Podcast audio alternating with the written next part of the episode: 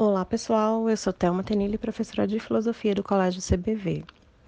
Eu vou fazer um breve comentário, um comentário geral, na verdade, sobre a USSA 1, a prova da UPE USSA 1 deste ano.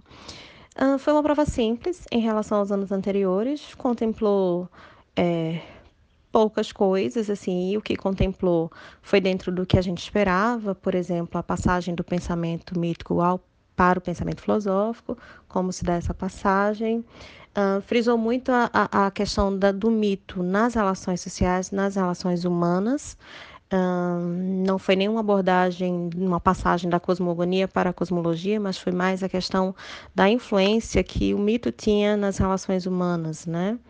que é uma característica muito própria da filosofia dentro do período antropológico. Uh, na questão, nas questões de condição humana, caíram poucas questões de condição humana e, e, nas que caíram, caíram mais falando sobre a questão da racionalidade, da sociabilidade, uh, um pouco sobre cultura, mas não frisou muito o aspecto do trabalho, mais da cultura no seu aspecto simbólico, é, com relação aos valores também.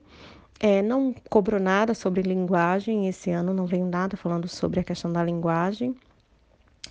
É, dentro do pensamento filosófico veio o pensamento de Sócrates, né, com a questão da dialética. Então foram questões simples que dava para o aluno responder sem problema nenhum.